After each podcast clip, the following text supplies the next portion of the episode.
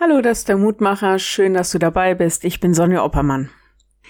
Es gibt ja Menschen, die sind auf Krawall gebürstet. Egal was ist, mit denen gibt's immer Krakeel. War mir übrigens bislang überhaupt nicht bewusst, dass das Wort tatsächlich im Duden steht. Im Duden habe ich allerdings nicht das Wort krakeelsch gefunden. Sagt man doch so. Wir verwenden das Wort weniger für diejenigen, die herumkrakeelen, also lautstark sich auseinandersetzen oder randalieren, sondern eher für Menschen, die grundsätzlich ein bisschen schwierig sind im Umgang, die dagegen sind, immer irgendwie auf Widerstand aus. Und das macht das Miteinander oder gar die Zusammenarbeit nicht einfach. Das Ich steht dem Wir oder dem Du im Weg.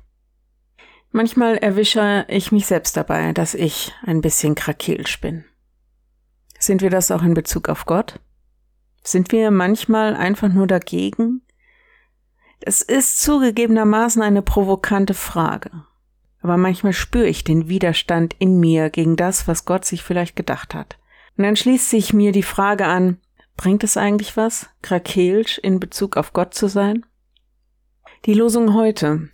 Herr, in deiner Hand ist Kraft und Macht und es ist niemand, der dir zu widerstehen vermag. 2. Chronik 20, Vers 6.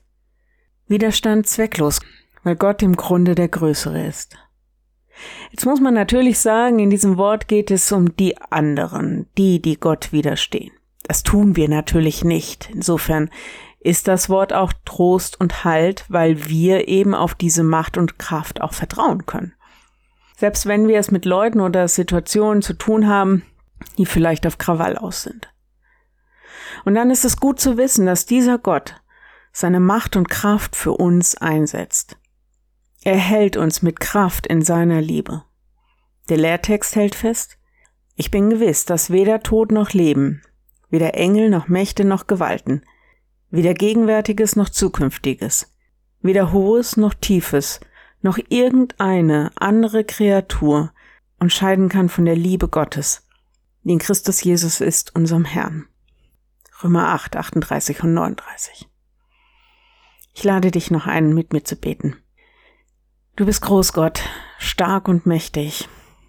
Danke, dass wir auch wissen dürfen, dass du uns liebst und dass du absolut für uns bist und deine Macht einsetzt, um uns zu retten.